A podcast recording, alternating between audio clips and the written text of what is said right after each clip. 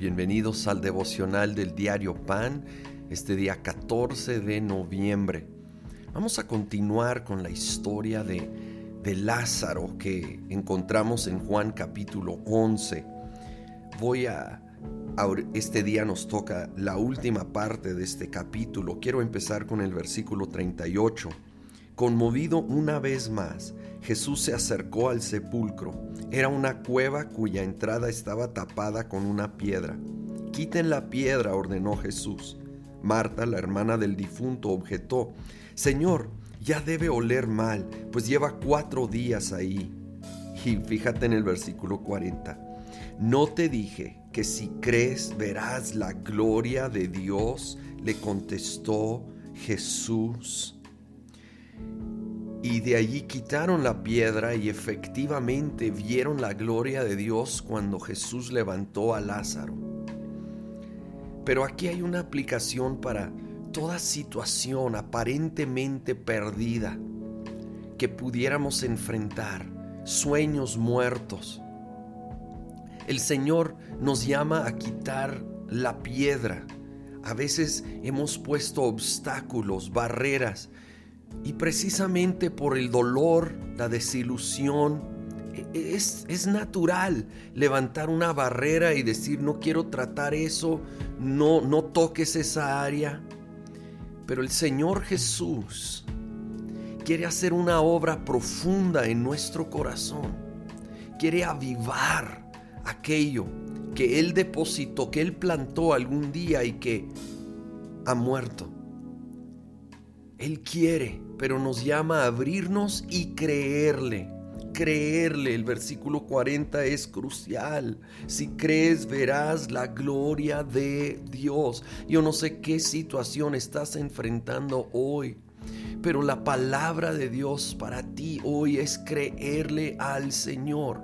Recordando lo que vimos el día de ayer, que los tiempos de Dios son muy diferentes a los nuestros Ay, a veces son procesos largos y, no estoy queriendo decir que no será así, pero que aún podemos ver la gloria de Dios manifestarse en medio de situaciones aparentemente muertas, perdidas. Hay que abrir el corazón y hay que creerle a Él y ver su gloria.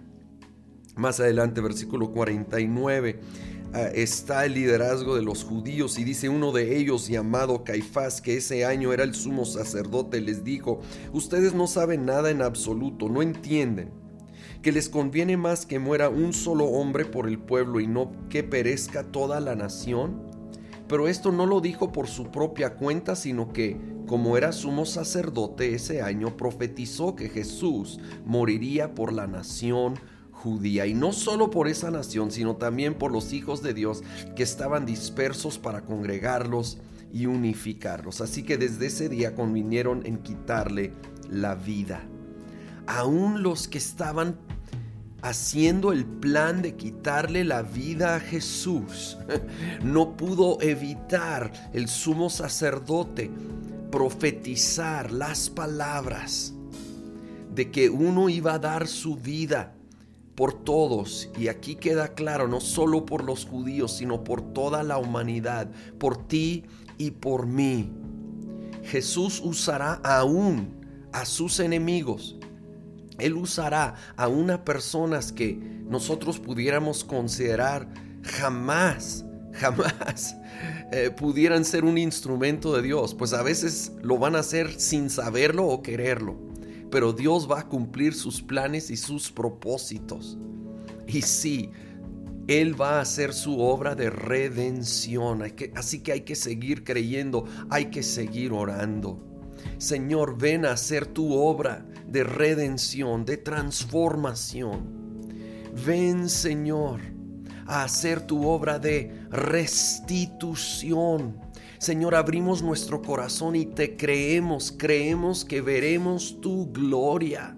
Ven y haz una obra poderosa en nuestras vidas, en nuestras familias. Señor, en nuestra iglesia, en nuestra ciudad y nación.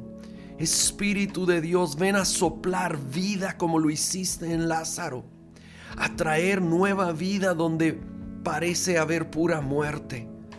Vida espiritual, vida emocional, vida relacional. Espíritu de Dios, ven con poder. Te creemos, Señor Jesús, y abrimos nuestro corazón para ver tu gloria en el nombre de Cristo Jesús. Amén.